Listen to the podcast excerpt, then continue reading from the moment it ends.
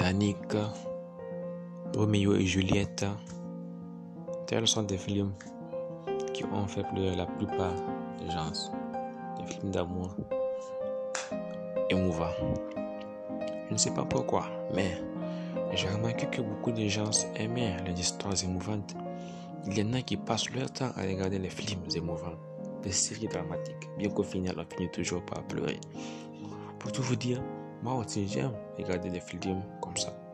Des films qui font pleurer à la fin, tels que le Titanic, etc. C'est pour ça que dans les prochains épisodes, je vous amènerai à écouter d'autres histoires émouvantes. Bon conseil, ayez beaucoup de mouchoirs à côté de vous.